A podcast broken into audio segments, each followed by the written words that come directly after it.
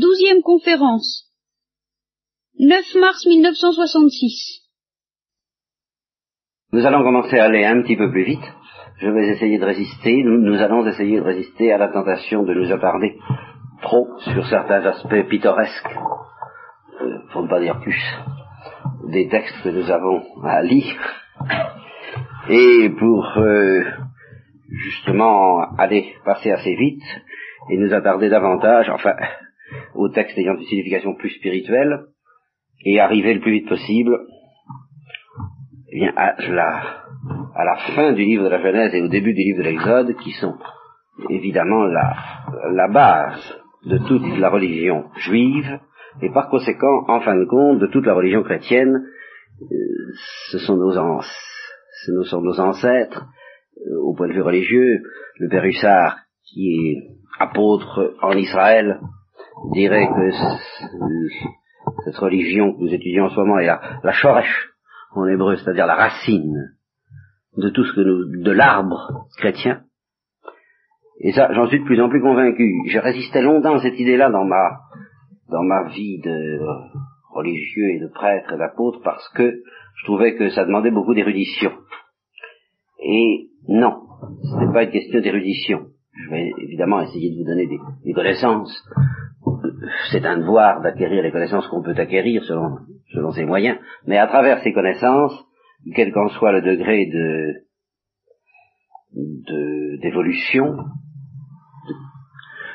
c'est une formation spirituelle, une formation religieuse, c'est la formation d'une certaine attitude. Voilà.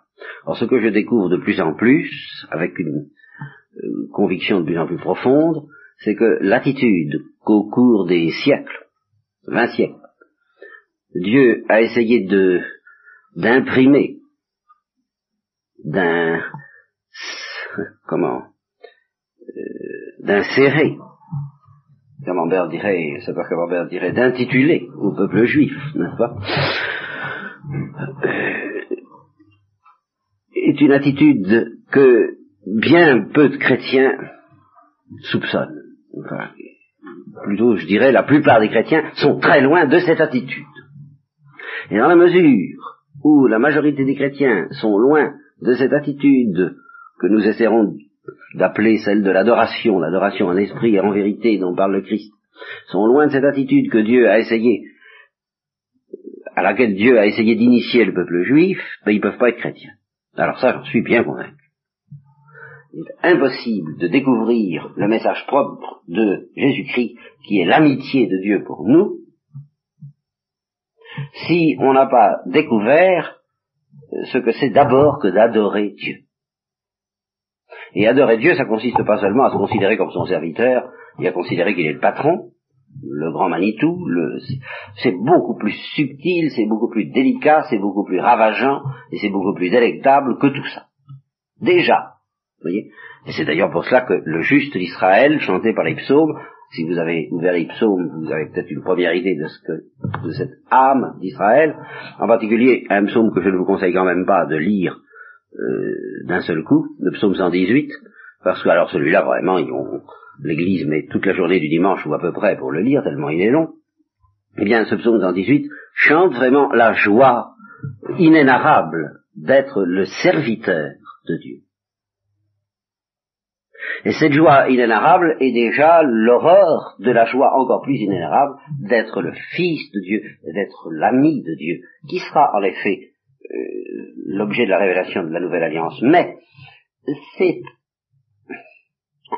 nous sommes imperméables à cette joie, dans la mesure où nous refusons de connaître d'abord, ou en même temps, mais d'abord en sens que l'une est la racine de l'autre. Voilà, une de ces joies est la racine de l'autre. La joie d'être le serviteur reste la racine de la joie d'être l'ami et l'enfant de Dieu. Voyez? Si donc nous n'acceptons pas de laisser se développer en nous comme étant la base de tout, la joie d'être le serviteur de Dieu, nous ne connaîtrons pas la joie d'être l'enfant et l'ami de Dieu.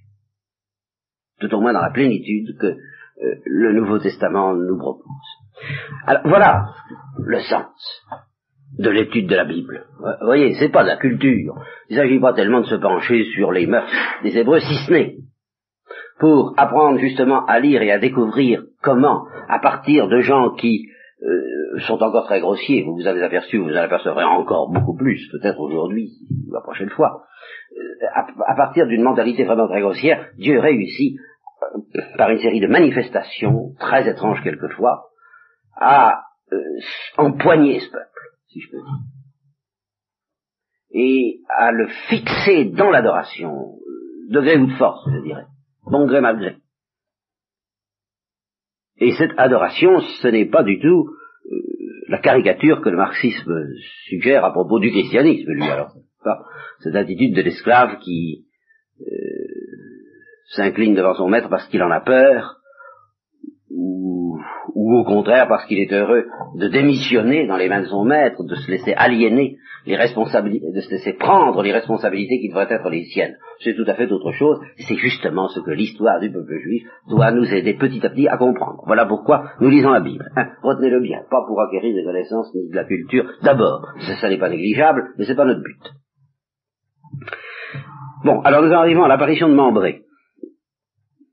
Membré, c'est un chêne, un chêne qui se situe. Alors, alors vous avez Jérusalem ici tout à fait en haut et un peu à l'ouest de la mer Morte.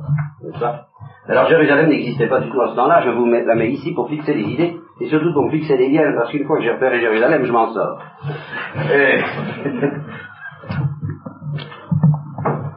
Alors, un peu au sud, par là, vous avez Hébron, qui est un lieu très important, c'est là que a vécu et qui est mort Abraham. Toute notre histoire se situe à peu près à Hébron. Presque toute l'histoire. Donc, c'est-à-dire ici, vous voyez et un peu plus au sud encore Bethléem, mais il est question en ce moment. Et enfin plus au sud encore, à peu près à, à, niveau d'ailleurs avec le sud de la mer Morte, pas ici, plutôt par là, vous avez une ville très importante qui s'appelle actuellement qui s'appelle Beersheba. Et après c'est le sud, c'est le Negev, ce qu'on appelle le désert, qui est une sorte de désert. Hein Bon, alors vous situez Hébron ici. Et alors du côté d'Hébron, pas loin, quoi, je sais pas moi, quelques kilomètres peut-être, alors un chêne, privilégié, qu'on appelait le chêne de Mambré. Donc Abraham se promenait par là, comme il est normal, il faisait pas de chez lui. Et là, Dieu lui apparaît. Comme Abraham n'avait pas de, à de maison, n'est-ce pas? Abraham était encore un nomade, et il avait, il vivait dans une tente ou dans des tentes. Et alors il plantait sa tente euh, ici ou là, comme les scouts, quoi. C'est, faut un peu se représenter ça comme ça. Et alors, vers midi, au moment où il fait le plus chaud, Abraham était assis à l'entrée de sa tente, près du chêne de Mambré, et Yahvé lui apparaît. Et alors voilà, Yahvé lui apparaît, et qu'est-ce qu'il voit? Il voit trois hommes. Alors je vous ai déjà dit la dernière fois, et il faut que j'y revienne un petit peu euh, ce soir, euh, pour ces gens-là, et au fond pour nous, tant que nous n'avons pas la connaissance de Jésus-Christ, c'est un peu la même chose, c'est pas si facile que ça de discerner entre un ange et une apparition d'Yahvé. Pourquoi Je vous l'ai expliqué, parce que de toute façon, du moment que Yahvé apparaît, il apparaît sous une forme tangible, visible, de préférence humaine, et si un ange nous apparaît, ben, il apparaît de la même manière, allez faire la différence.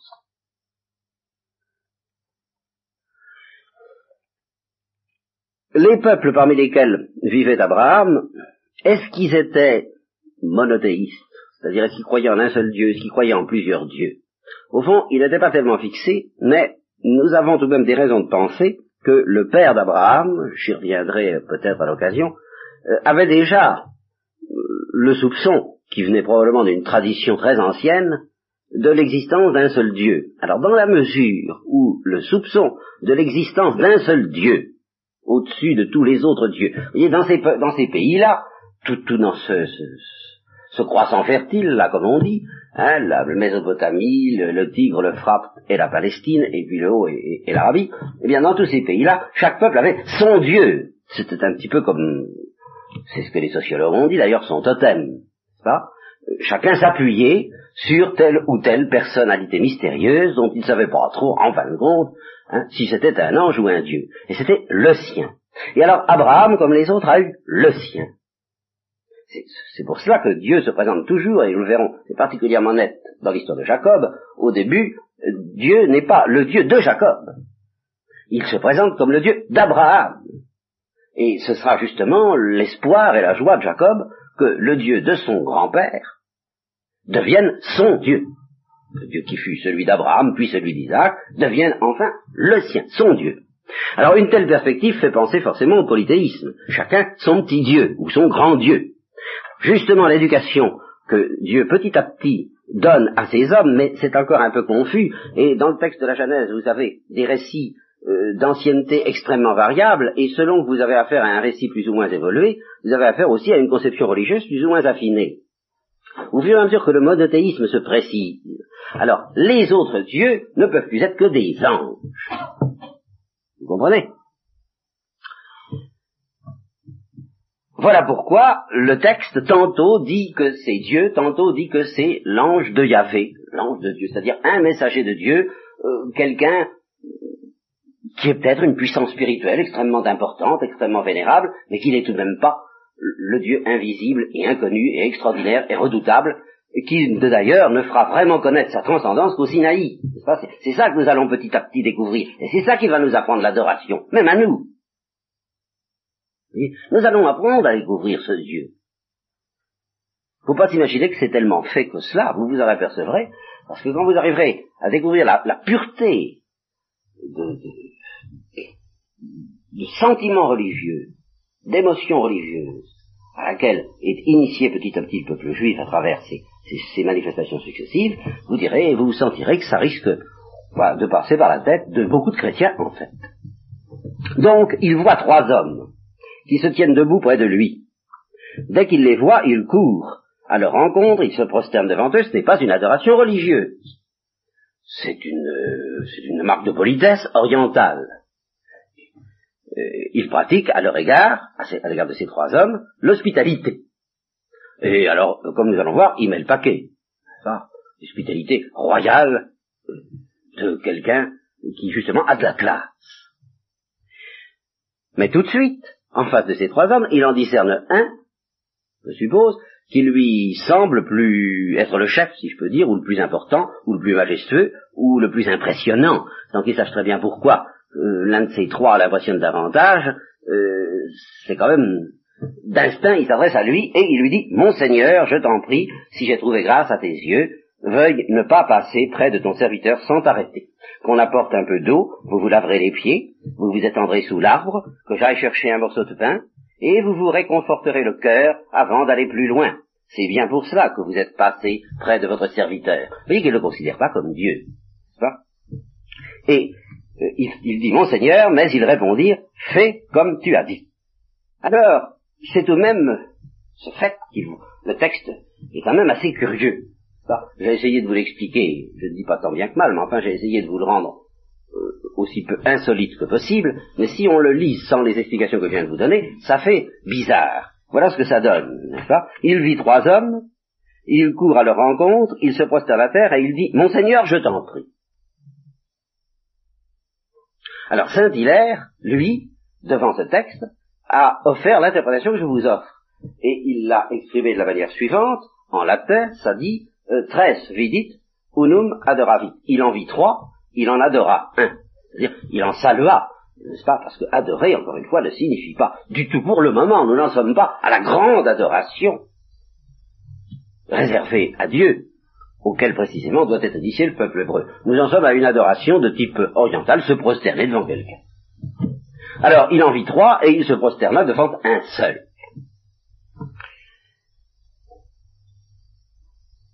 Malgré tout, pour Saint-Hilaire, et là évidemment Saint-Hilaire va moins loin que l'exégèse moderne, dès le début, il a conscience qu'il a affaire à une apparition de l'au-delà, et non pas à des êtres humains banals. Euh, auquel il est convenable de proposer à manger. Et en effet, vous allez voir que tout à l'heure, les trois hommes vont manger. Ce qui, dit euh, la Bible de Jérusalem, est unique dans la Bible. Dans l'Ancien Testament, c'est la seule fois où Dieu est représenté d'une manière tellement humaine qu'il va jusqu'à manger. Quand vous aurez affaire au Christ, ce sera différent. parce que le Christ n'est pas seulement l'ange de Yahvé, une manifestation de Dieu, mais qu'il est évidemment homme, et non pas seulement Dieu. Mais dans l'Ancien Testament, où il n'est pas question de l'incarnation, c'est très extraordinaire de voir Dieu manger. Et c'est tout de même le sens du texte en fin de compte. C'est pas ce qui apparaît tout de suite aux yeux d'Abraham, et c'est tout de même, euh, à la fin, on verra qu'il s'agit tout de même de Dieu et puis de deux anges. Et c'est ainsi que Saint-Hilaire interprète en effet le texte. Il dit, il, voit trois personnes, et il en vénère une seule parce qu'il reconnaît les deux autres pour des anges. Seulement alors d'autres pères, euh, Saint Ambroise et Saint Augustin, plus mystiques et plus théologiens, y ont vu une, euh, déjà euh, une figure du mystère de la Sainte Trinité. Il vit trois personnes, il adora un seul Dieu. Et c'est ainsi que la liturgie de la Trinité, vous trouverez ça dans le bréviaire tout au moins, sinon à la messe, euh, pour, la fête de la Sainte Trinité. Euh, il en vit trois, il en adora. Alors, il ne vous est pas du tout interdit de voir dans cette apparition très spéciale de Dieu une toute première petite amorce lointaine de la révélation trinitaire. Ça, ça ne vous est pas interdit, mais c'est pas garanti non plus. Voilà, c'est tout ce que je peux vous dire.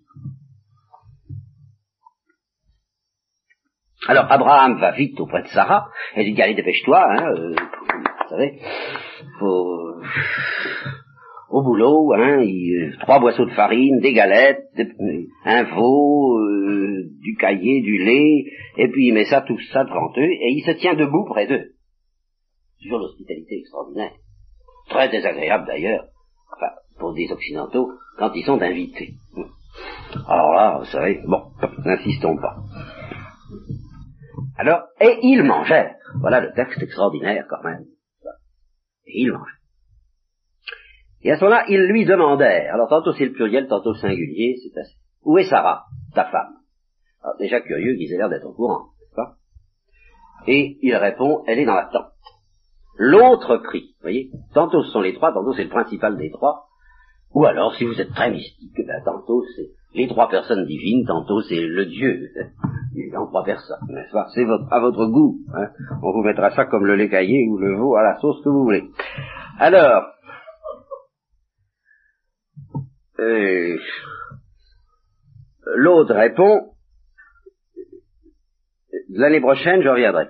Je reviendrai l'année prochaine, et à ce moment-là, quand je reviendrai, ta femme aura un fils, Sarah. Alors naturellement, Sarah était en train d'écouter à la porte, inutile de, c'est pas la peine, la question de, vous vous en doutez bien. Alors, comme vous connaissez l'âge de ces deux héros, euh, de nouveau, reprise du texte de la dernière fois, Sarah se met à rire. Et elle se dit, maintenant que je suis usée, je connaîtrai le plaisir, et mon mari qui est un vieillard. Et alors à ce moment-là, le texte, oui, très abruptement, il n'est plus question des autres, disant, Yahvé dit à Abraham, pourquoi Sarah a-t-elle ri? En disant Vraiment, vais-je encore enfanter alors que je suis devenue vieille? Est-ce qu'il n'y a rien de trop merveilleux pour Yahvé À la même saison, l'an prochain, l'année prochaine, je reviendrai, et Sarah aura un fils. Alors Sarah commence à avoir la, fausse. Et elle dit, je parie, oh, je parie. Et il lui répond, si, tu arrives. Et c'est très important parce que c'est justement à cause de cela que son fils s'appellera Ishak, n'est-ce pas? Ishak, qui était l'abrogation de Ishak El, Dieu a ri, c'est-à-dire Dieu a béni, comme je vous l'ai expliqué la dernière fois. Bon. Alors ça c'est amusant, ça va le devenir beaucoup moins. Nous allons sans transition arriver à un des épisodes les plus effrayants de la Genèse, la destruction de Sodome et Gomorre. Les hommes sont en train de passer. Alors Sodome et Gomorre, ça c'est pas difficile, hein, une fois qu'on, avec mon comme la carte des étoiles, comme on en a une, on va la C'est là. C'est là au de la Alors les, voyageurs, eh ben, ils étaient en route pour se donner Gomorre. Et ils s'étaient arrêtés à Membré, c'est-à-dire du côté des bronzes. Alors ils se lèvent et puis ils repartent du côté de Sodome. Et Abraham marche avec eux pour les conduire. Alors la, suite du récit redevient très anthropomorphique, comme souvent. Euh, Dieu se dit, faut-il lui dire, faut-il pas lui dire? Je suis en train d'aller, ça, ça, va très mal pour leur matricule à Sodome et à, Gomorre, je vais faire une visite, ça va se terminer très très mal, cette visite-là. Faut-il lui dire, faut-il pas lui dire à Abraham? Parce qu'en fait, tout de même, Abraham, c'est, c'est un peu mon, mon élu, celui j'ai choisi. Il deviendra un grand peuple, et par lui se béniront toutes les nations de la terre. Je l'ai distingué pour qu'il prescrive à ses fils et à sa maison, après lui, de garder la voie de Dieu en accomplissant la justice et le droit. Hein? Par conséquent, euh, je vais réaliser pour Abraham ce que j'ai promis, et alors, euh, c'est le premier exemple d'une confidence, voyez, de Dieu à un de ses amis. Alors, il dit à Abraham, tu sais, Sodome et Gomorre, ça va très mal. Le cri qui monte contre ces villes est vraiment bien grand, leur péché est bien grave, et il faut que j'aille voir. Il faut que j'aille voir s'ils ont vraiment fait tout ce qu'on dit, quoi. Hein, faut que je me rende compte. Parce que quand même, c'est trop, faut, faut que je le sache, c'est trop grave. Alors les hommes s'en vont. Et alors ici arrive ce passage extra. Sur la base, vous voyez, d'un anthropomorphisme apparent. Alors on débouche immédiatement dans les sommes. Abraham entend ça, et Abraham, qui est l'homme euh, hein, mal dégrossi que nous avons vu, au point de vue moral, alors il a déjà l'instinct du, du médiateur et du serviteur de Dieu. Il, est effrayé, il est bouleversé de savoir que ça va se terminer mal probablement pour Sodome et pour Gomorre. Et alors il lui dit, mais il y a peut-être des justes là-dedans. Hein? Alors tu, est-ce que tu vas tu vas tout supprimer ensemble Hein? Peut-être qu'il y a cinquante justes dans la ville. Hein? Alors, alors, vous pour Abraham, en vertu d'une mentalité qui a une part de vérité très profonde et que nous oublions beaucoup trop, la question n'est pas encore. Le Christ nous révélera cela, et déjà certains prophètes dans Israël, de séparer les boucs des brebis. C'est pas encore ça. Et ça n'est pas encore de faire, comme on le leur reprochait tellement à l'Église du XIXe siècle, son petit salut individuel. Le sens de la solidarité humaine dans le péché et dans la justice est extrêmement fort, et il est certain que c'est un sens mal dégrossi, là encore, il faudra que ce soit raffiné, et nous allons assister déjà à un premier affinement de ce sens de, de, la justice qui châtie tout le monde ou qui sauve tout le monde. Voyez? C'est comme ça, il y a une ville ou une famille ou un clan ou une tribu.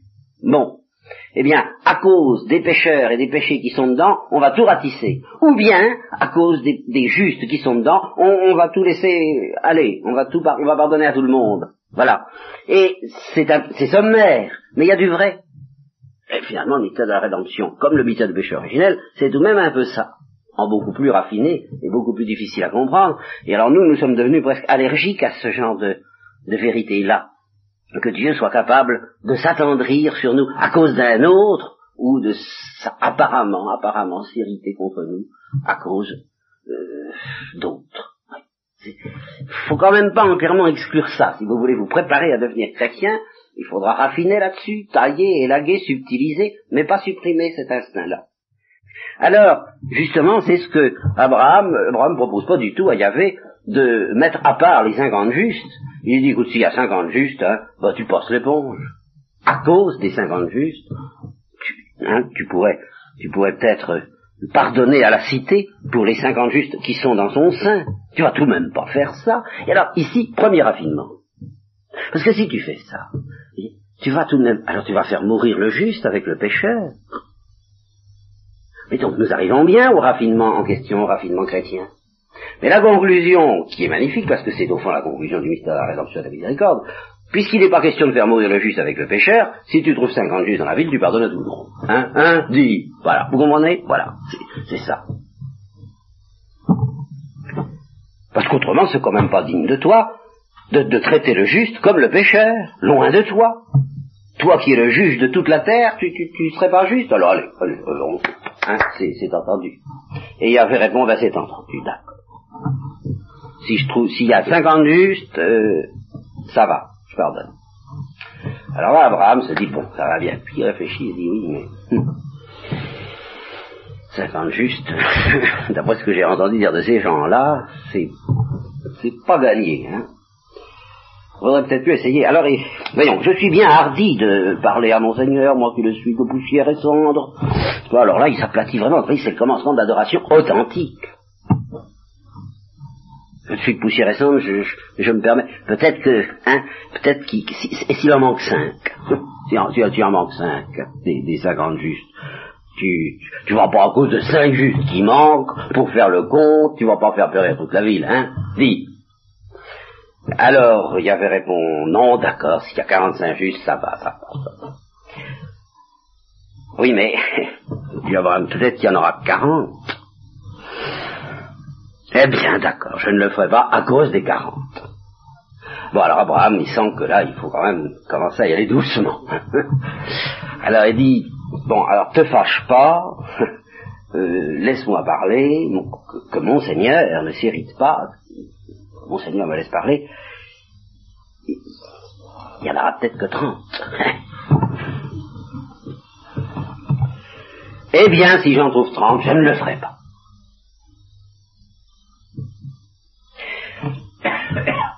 Alors Abraham sent que cette fois ça commence à être gagné, en effet, il dit, et alors dans, il arrive dans la foulée, quoi. alors il, continue, il se dit cette fois, alors j'enlève le morceau. Je suis bien hardi de parler à mon Seigneur, il y en aura peut-être que vingt. Je ne les détruirai pas à cause des vins. Bon, alors il dit, alors c'est la dernière fois, cette fois je bouge plus, je bouge plus, ça vous ai promis, hein, euh, s'il y en a dix. Eh bien, il avait répondu, je ne détruirai pas à cause des dix. Seulement, seulement Abraham s'arrête là parce que tout de même, ça a l'air tellement normal de ne pas en demander davantage. Abraham lui-même n'a pas l'idée qu'on puisse aller plus loin dans la miséricorde, enfin on est cinq fois il a eu peur, cinq fois, et il a trouvé quelqu'un qui dit d'accord. Eh ben il n'ose pas aller plus loin, et, ça se comprend. C'est ça qui est magnifique, c'est ce qu'il y a plus beau dans le texte. C'est qu'il n'ose pas aller plus loin parce que c'est ce qui nous fait sentir que ce n'est pas dans la poche tout ça, et que ça ne doit pas l'être. Que ça deviendrait ridicule si d'un seul coup on disait je pardonne. Il faut quand même que ce soit pathétique, un pardon. Alors, euh, Abraham retourne chez lui et Yahvé continue son chemin. Et alors, Yahvé, à ce moment-là, assiste à la scène, il envoie ses deux anges. Alors, je vous le dis tout de suite, non seulement il n'y aura pas dix justes dans Sodome, mais il n'y en aura pas un. Il y aura Lot. Mais Lot, c'est un étranger. Et alors là se trouvera appliqué pour la première fois le principe du discernement on dira à Lot, bon ben, sauve-toi, parce que non, hein, ça peut plus durer. Ça peut plus durer. Euh... voyez, qui tout de même euh, n'a pas été requis par le Christ à propos du jugement dernier. Et quand vous pensez aux, questions, quand nous penserons plus tard, si nous en reparlons aux questions du petit ou du grand nombre des élus, pensez à des perspectives comme celle-là. Il s'agit du petit ou du grand nombre euh, euh, d'hommes qui ont un minimum de pureté dans le cœur il se peut très bien qu'il n'y ait vraiment pas le compte à la fin de la terre. Alors les deux anges arrivent à Sodome sur le soir. Ça se passe à midi, vers 8 heures du soir, ils arrivent à Sodome. Et Lot était assis à la porte de la ville. La porte de la ville, en Orient, c'est l'endroit où tout se passe la conversation, quoi. Les marchés, la justice aussi, le commerce, les, la vie mondaine aussi, assez facilement. C'est le lieu des échanges. Alors Lot était assis à la porte de la ville, et naturellement toujours le principe, l'hospitalité. Dès que Lot voit les deux anges, il se lève vers eux, puis il se doute un peu de ce qui risque de leur arriver. Hein, il n'est pas très fier de ses concitoyens. Lot a quand même commis une faute qu'il paiera cher, comme nous allons le voir. Il savait bien que ces gens-là ne valaient pas chipette, quoi. Enfin, il savait bien. Seulement quand même, il faisait ce raisonnement que nous faisons quelquefois de nous dire, oh, bon, c'est quand même pas peut-être pas tout à fait des mauvaises gens, quoi, enfin. Puis, c'est quand même confortable de profiter de, de la bonne vie, en, restant droit, en restant juste, bien sûr. Mais enfin, ils aiment le confort, ils, de ce côté-là, ils, ils sont pas, pas désagréables à vivre, matériellement parlant, c'est quand même un peu plus facile, la vie est plus, il a choisi la vie facile, là, voyez. vous savez, quand Abraham lui dit, tu, vas partir d'un côté de l'autre, tu choisis. Hein alors du côté d'Abraham, c'était, ça n'avait pas l'air très habité ce coin-là. Hein. Du côté de, la gauche ou de Sodome, c'était habité, mais par qui C'était habité, mon Dieu, par qui? Ben tant pis, quoi. C'est quand même la vie plus facile. Hein. Alors, sachant tout de même bien comment se conduisaient ses concitoyens, il se présente devant les deux anges et il leur dit, je vous en prie, mes seigneurs, alors voyez au pluriel, euh, venez chez moi, venez chez moi pour y passer la nuit, vous lavez les pieds, et puis vous reprendrez votre route le matin. Alors ils lui disent, non, non, on va rester sur la place. Comme ça se faisait, la place, je crois que c'est là que ceux qui ne recevaient pas l'hospitalité dans une ville, ne trouvaient pas l'hospitalité dans, dans une ville, passaient la nuit sur la place. Alors Lot se dit, mon Dieu, s'il passe la nuit sur la place, qu'est-ce qui va arriver? Et, Vous allez bien être obligé de, de, voir ce qui va arriver. Et il a dit, non, non, restez pas là, venez chez moi, hein Venez, venez, venez, venez, venez, venez, venez. Alors, il leur prépare un repas, il leur fait cuire des pains sans levain, première indication des pains sans levain dans la Bible, en passant, et ils mangent. Alors, inutile de vous dire, quelques gamins avaient aperçu les deux anges, ça s'était dit, ils n'avaient même pas eu le temps de se coucher, que toute la ville était là. Pourquoi? Ben Parce que, euh, vous savez peut-être ce que veut dire Sodome, ça veut dire homosexuel, les sodomites. Leur vice, c'était l'homosexualité. Et, comme ils étaient probablement assez habitués les uns aux autres, les étrangers, ça faisait quand même un peu diversion. Alors, euh, ils étaient tout excités à l'idée qu'il y avait deux étrangers. à nous, les étrangers. Et comme Lot, en plus de ça, lui aussi est tout de même un étranger, je sais pas comment il avait fait pour se faire accepter sans de casse, moi j'en sais rien. En tout cas, il n'avait rien à dire, ils cernent la maison et ils disent Amène-nous les deux hommes. Et alors, le texte est très précis, je le lis pour que, vraiment, euh, c'est pas pour le plaisir, n'est-ce pas, de, c'est pour que vous vous rendiez compte, enfin, comment dire, chez qui Dieu a pris son peuple. Où sont les hommes qui sont venus chez toi cette nuit Amène-les-nous pour que nous en abusions. C'est précis. Alors Lot est absolument affolé effondré. Il a dit, mes frères, je vous en supplie, faites pas ça. Ne commettez pas le mal. Et alors, il a dit, écoutez, j'ai deux filles, elles sont encore vierges, je vais vous les amener, vous ferez ce que vous voudrez. Hein Pourquoi? Ben, Évidemment, les filles n'avaient peut-être pas la même importance que les hommes en Orient. Et puis toujours, surtout, plus profondément, l'hospitalité. L'hospitalité. Et puis, et puis aussi le fait que, bah, malgré tout, un vice contre nature reste plus grave qu'un vice conforme à la nature. Bien. Alors, faites ce que vous voudrez, mais alors je vous en prie, pour ces hommes, leur faites rien. Ils sont à l'abri sous mon toit. Ils répondirent, ôte-toi de là. En voilà un qui est venu en étranger, et il fait le juge, vous voyez, c'est ça. Il n'a rien à dire, celui-là. Puisque c'est comme ça, on va te faire plus de mal qu'à eux. Jusqu'à présent, tout en est sorti, tu vas voir. Alors, il s'approche pour briser la porte. Alors, à ce moment-là, les anges sortent le bras, font rentrer Lot et ferment la porte. ils ferment la porte à la manière des anges, de sorte qu'il n'y avait plus de danger aucun. Et quant aux hommes qui étaient à l'entrée de la maison, d'ailleurs, ils emploient un moyen bien simple pour avoir la paix, ils les frappent de berlus. Ils leur donnent la berlue. Alors la berlue, ça veut dire qu'ils savent plus, ils voient plus très bien où ils en sont, ils ne trouvent plus la porte. Ils sont, euh, bon du plus petit jusqu'au plus grand, et il n'arrivait pas à trouver l'ouverture. Les hommes dirent à Lot, alors les hommes, les anges, bon, il lui dit, écoute, est-ce que tu as encore quelqu'un chez toi? Bon, prends tes fils, prends tes filles, prends tous les tiens qui sont dans la ville, et puis fais-les sortir. Hein fais-les sortir. Parce que on va, on va détruire la ville. Je te préviens, c'est fini le, cri est trop grand qui s'est élevé contre eux à la face de Yahvé, et Yahvé nous a envoyés, je te le dis maintenant, pour les exterminer. Alors Lot appelle les gendres, ceux qui devaient épouser les filles, les fiancés, quoi. Il dit, dépêchez-vous qu'il y ait ce lieu parce que Yahvé va détruire la ville. Alors les gens disent, oh, ça va pas. Mais je vous dis que c'est comme ça. Bon. Alors arrive l'aurore, ça, ça se passe toujours la nuit, ces trucs-là, les anges insistent et ils disent alors, écoute, dépêche-toi de partir. Hein Prends ta femme, tes deux filles, parce que autrement, tu, tu vas risquer de périr avec la vie. Dépêche-toi. Mais il hésite encore, il n'est pas absolument, il croit pas ça. Non, il se dit c'est pas possible, d'accord, quand même, c'est pas possible. Alors il hésite. Alors les hommes le prennent par la main et ils les fichent à la porte. Tous à cause de la pitié que Yahvé avait de lui. ils le, ils le font sortir et ils le laissent en dehors de la ville. Et il lui dit, sauve-toi, regarde pas en arrière, ne t'arrête pas dans la plaine, sauve-toi à la montagne pour n'être pas emporté. Alors là, je pars, parce que ça nous mettrait trop long, ce serait trop long.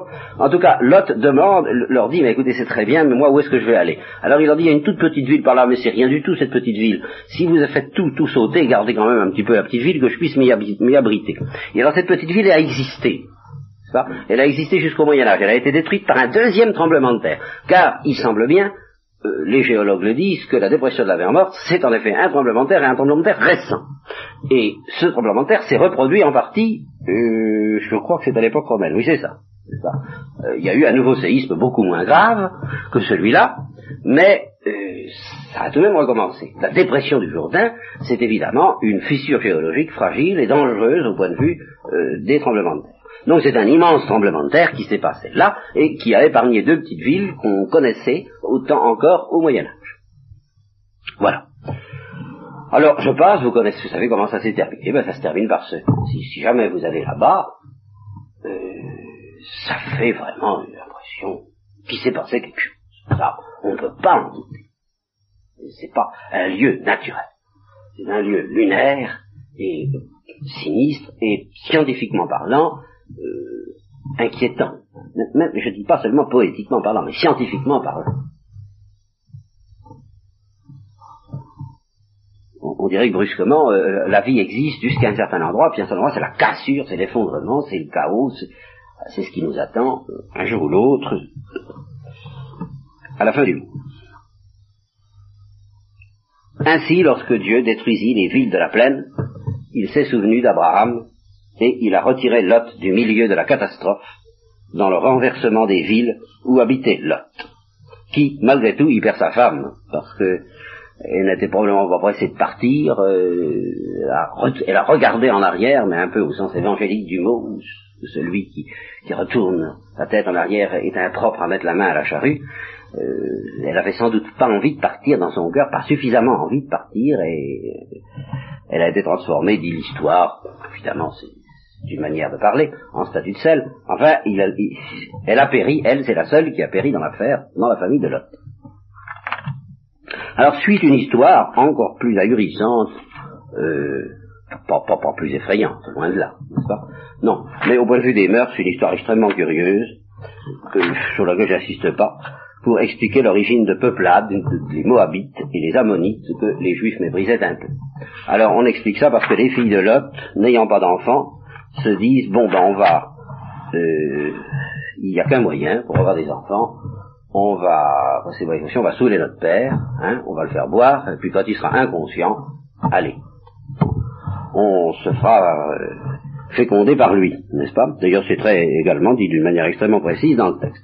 Alors je passe et ça donne naissance à deux peuples les Moabites et les les Ammonites. Bien je passe également sur une histoire, euh, j'arrive à la naissance d'Isaac. Yahvé visita Sarah, comme il l'avait dit, et il fit pour elle comme il avait promis.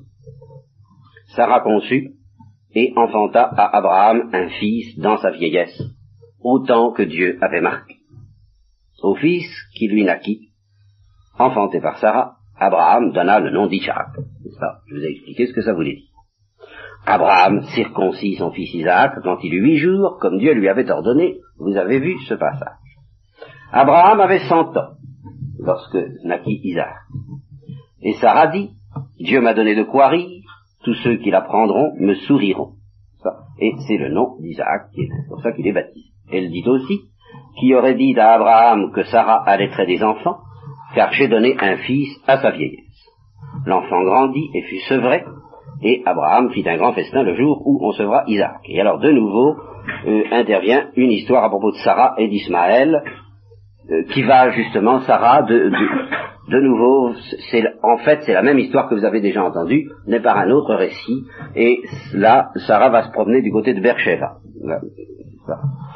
Et elle est dans la détresse parce qu'il n'y a plus à manger, c'est la famine, et c'est surtout la soif.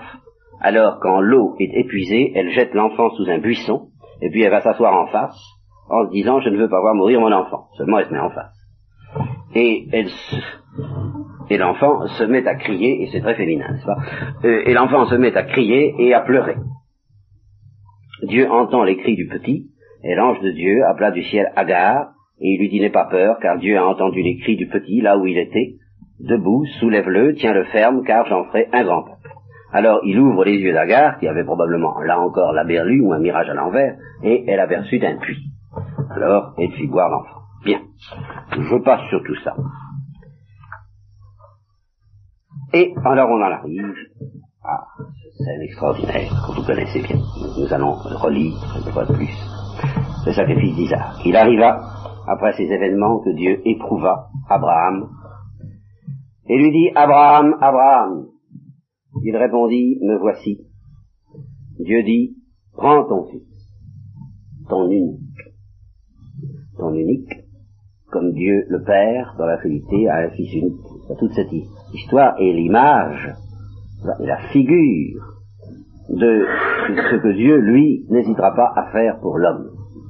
Dieu demande à Abraham d'accepter de faire euh, ce qu'en fait il ne lui demandera pas de faire jusqu'au bout, mais ce que Dieu lui fera jusqu'au bout.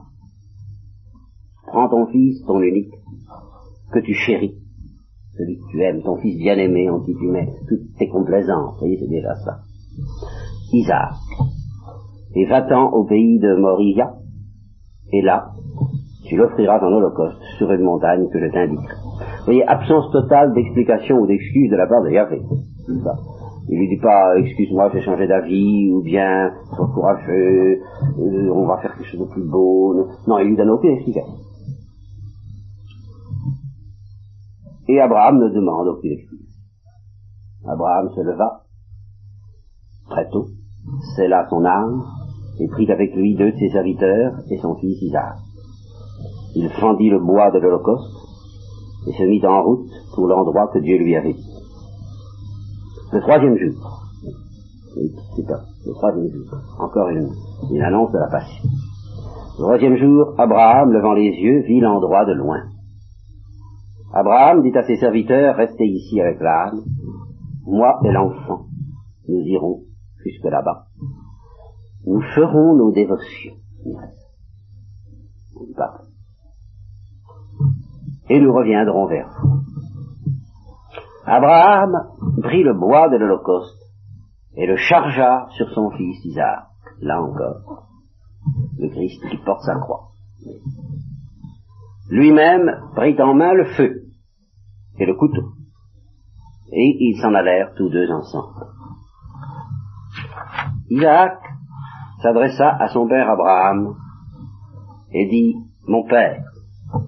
Il répondit, Oui, mon fils. Pas de paroles inutiles ni de bavardage. Hein.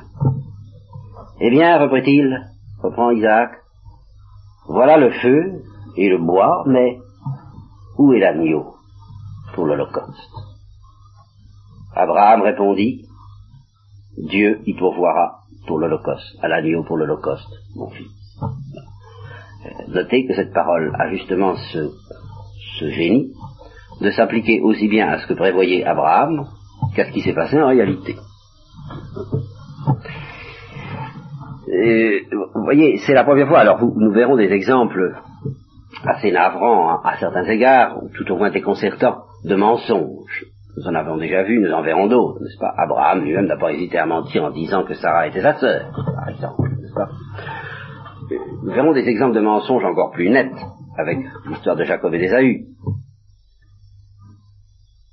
Mais, ici, et cette absence totale de mensonge, et cet art de ne, de ne rien dire, de rester absolument prudent et discret. Moi j'avoue, quand, dans cette scène-là, il y a une autre scène à laquelle je pense, c'est à toutes les conversations qu'il y a pu y avoir entre Saint Joseph et la Sainte Vierge.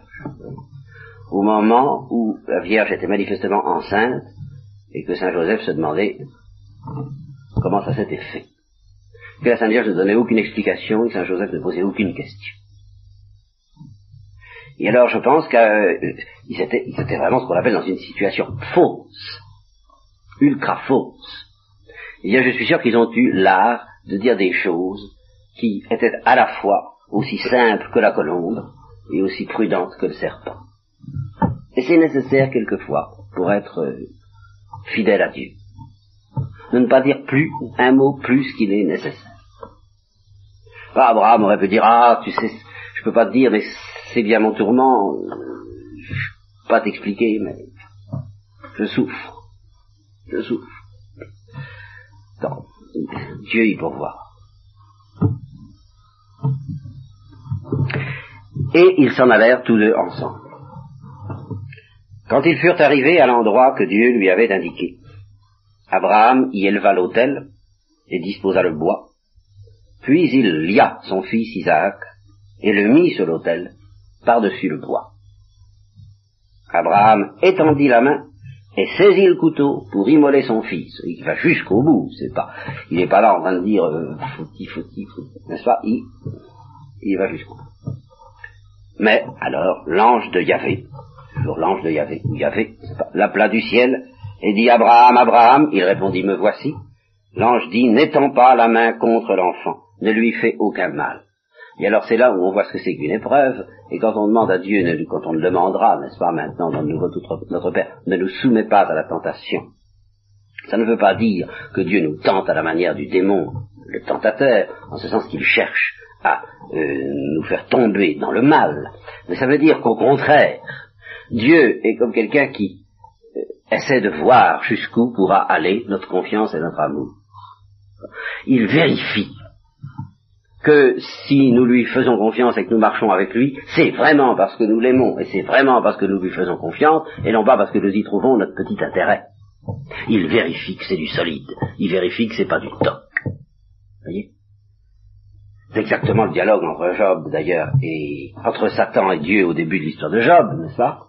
Et où Dieu dit à Satan, ben regarde mon serviteur Job, je suis vraiment content de lui. Et bien Satan lui dit, ben vérifions. Et bien Dieu dit, ben oui, vérifions. Et Dieu est heureux de dire, tu vas voir.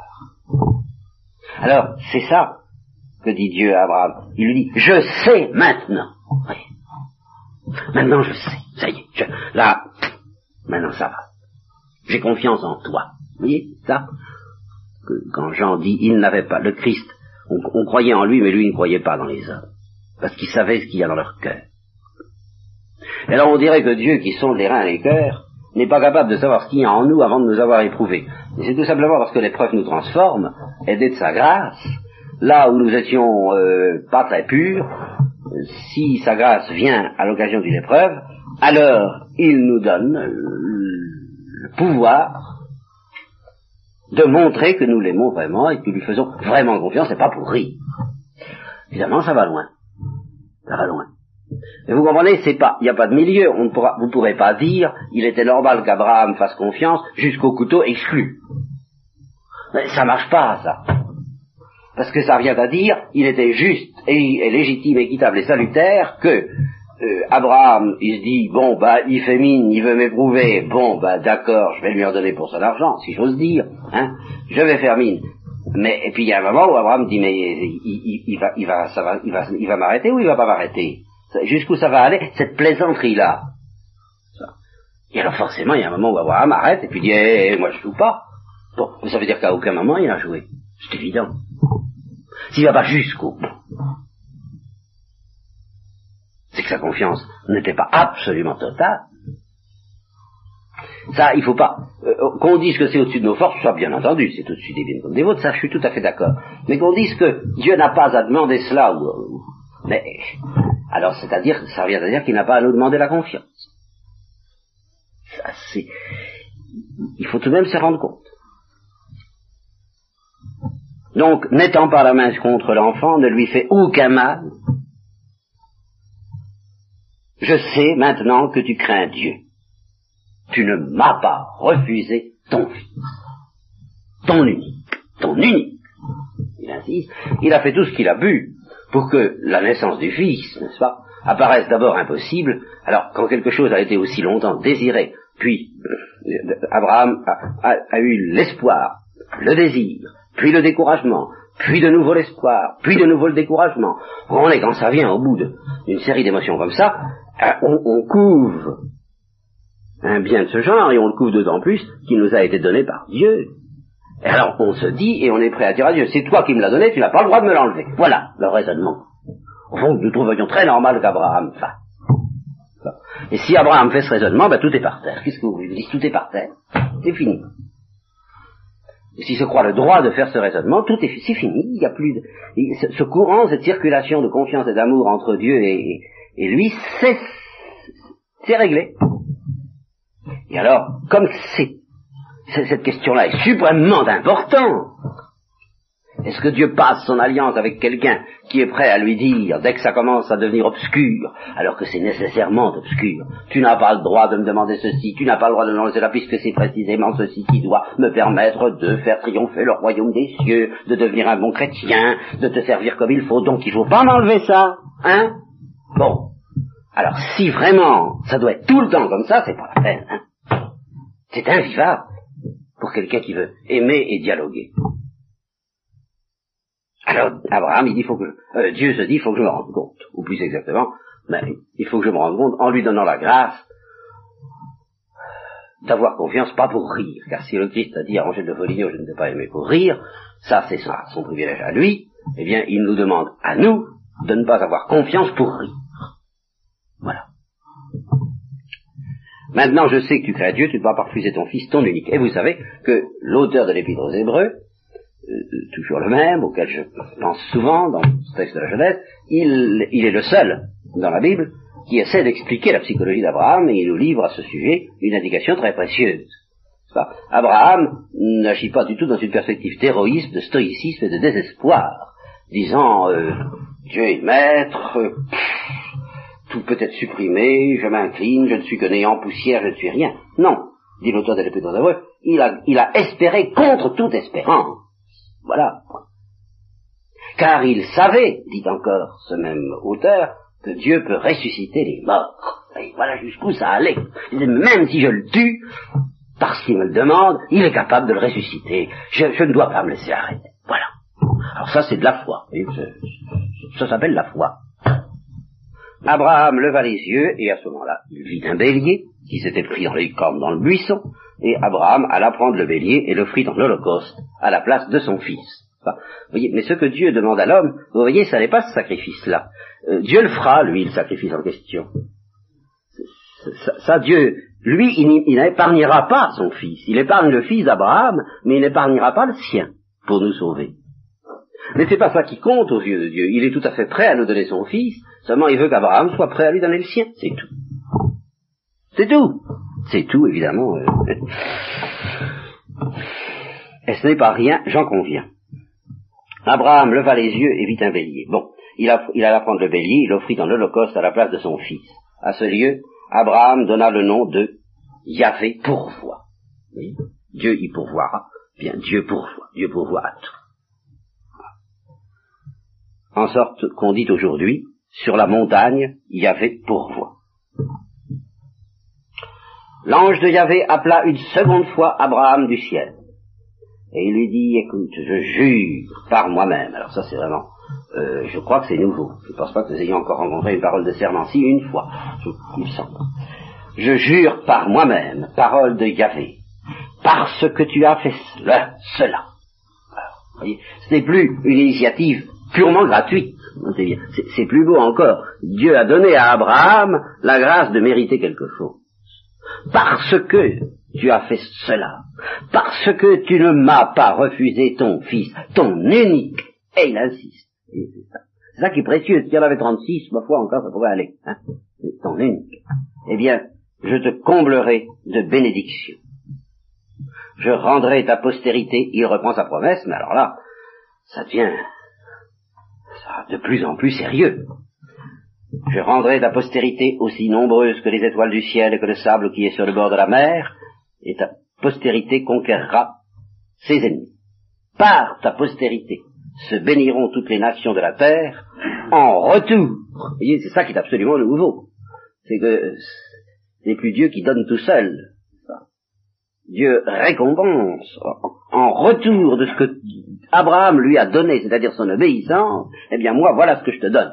Et ça évoque la fameuse parole qui a, dont s'est rassasié Thérèse de l'Enfant Jésus toute sa vie, à partir d'un ouvrage discutable, mais les saints se nourrissent de tout ce qui, le Saint-Esprit les aide à aimer, euh, Dieu qui, à la fin des temps, dira, maintenant, mon tour. Mon tour de donner, mon tour de combler, mon tour de faire quelque chose pour toi. Puis alors tu vas voir ce que c'est quand c'est moi qui fais quelque chose pour toi. Jusqu'à présent, je t'ai simplement donné la grâce, mais c'est quand même moi qui t'ai donné, de faire quelque chose pour moi. Je mais je n'ai pas encore euh, répondu. Et dans l'éternité, maintenant je réponds et je dis mon tour. Eh bien, en retour de ton obéissance, par ta postérité se béniront toutes les nations de la terre. Abraham revint vers ses serviteurs et ils se mirent en route ensemble pour Bercheva. Abraham résida à Bercheva, l'endroit que, je vous ai indiqué là. Eh bien, je pense que ça ne suffira pour ce soir et que c'est la meilleure, enfin, la meilleure préparation qu'à partir de la jeunesse tout au moins, je pouvais vous offrir de la fête de Pâques et du mystère de la Passion.